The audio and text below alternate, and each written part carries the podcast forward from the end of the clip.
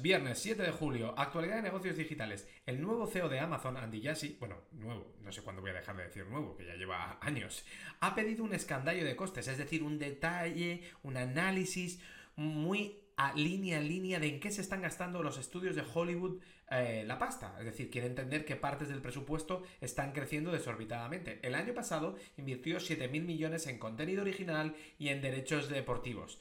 Así que quiere ver, bueno, básicamente quiere reducir costes. Facebook ya lanza Threads por fin, el competidor de Twitter basado en Instagram, y están disponibles en 100 países, pero todavía no está en Europa por tema de legislación. Titulares rápidos. Las publicaciones pueden tener hasta 500 caracteres, incluir enlaces, fotos y vídeos de hasta 5 minutos. Inicia sesión con tu login de Instagram y puedes elegir según eh, a los mismos amigos y creadores que sigues en Instagram.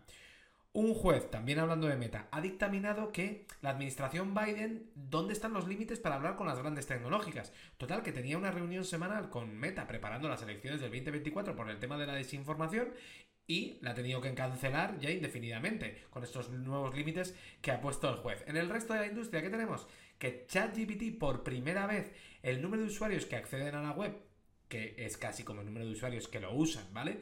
Ha caído un 10%, es decir, que la novedad ya no le está trayendo nuevos usuarios. Vamos a ver, seguiremos bien la tendencia que pasa a partir de ahora. Snap va a cerrar su plataforma de GIFs. Y esto te, puede recordar a que Meta compró Giphy y como le obligaron a venderla, pues la, malvendió eh, diezmando el valor. La música que contenga inteligencia artificial va a poder ganar, las canciones en este caso, un Grammy. Pero han dicho que la parte de la canción que está construida artificialmente no va a contar para los premios. Y luego, la CEO de Vimeo eh, ha dicho que se va del puesto, que va a hacer otros proyectos personales de emprendimiento. Y Adam Gross, que es miembro del Consejo de Administración, va a ser CEO interino hasta que encuentren otro.